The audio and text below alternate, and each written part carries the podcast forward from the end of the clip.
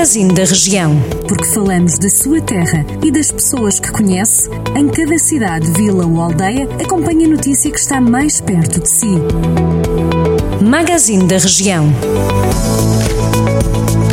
Passando em revista o essencial das notícias de alguns dos conselhos da região. Começamos por Carregá-lo Sal, o Conselho Natal de Aristides de Sousa Mendes. O ex-cônsul foi homenageado pelo Senado dos Estados Unidos da América pelas ações que desenvolveu durante a Segunda Guerra Mundial. Enquanto cônsul-geral em Bordeus, França, Aristides de Sousa Mendes salvou milhares de judeus e outros refugiados do regime nazi em 1940, emitindo vistos à revelia das ordens do governo de António de Oliveira Salazar, o que lhe valeu a expulsão da carreira diplomática e acabaria por morrer na miséria.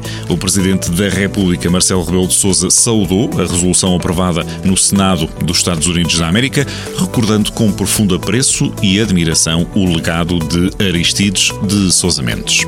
Passamos para Penalva do Castelo, concelho onde foi inaugurado novo miradouro situado no Castelo de Penalva. O espaço foi ainda enriquecido com um painel de azulejos pintados à mão pela artista ceramista Maria do Amparo. O painel é uma representação de 16 elementos que identificam o património religioso das diversas localidades de Penalva do Castelo.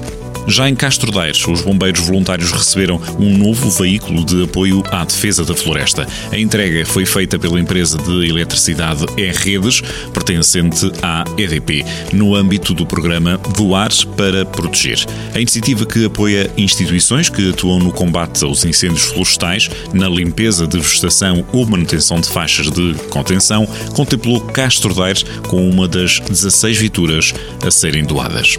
E é norte do distrito de Viseu que fechamos esta edição do Magazine da Região. Em Armamar, a autarquia procura idosos que não tenham sido chamados para a vacina contra a Covid-19.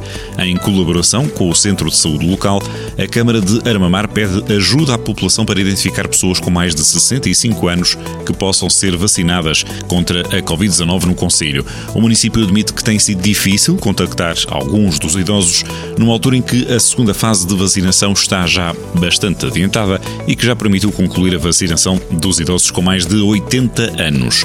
Perante esta situação, quem em Ermamar tem algum familiar, vizinho ou conhecido com mais de 65 anos e que ainda não foi convocado para a vacina, pode contactar através do número 254 850 818, podendo fornecer os dados da pessoa e pô-la em contacto. Vale a pena continuar a acompanhar a informação que toca de perto a sua terra, aqui na rádio ou no podcast do Magazine da Região, no site do Jornal do Centro ou ainda escolhendo receber a newsletter do seu conselho. Jornal do Centro, a rádio que liga a região.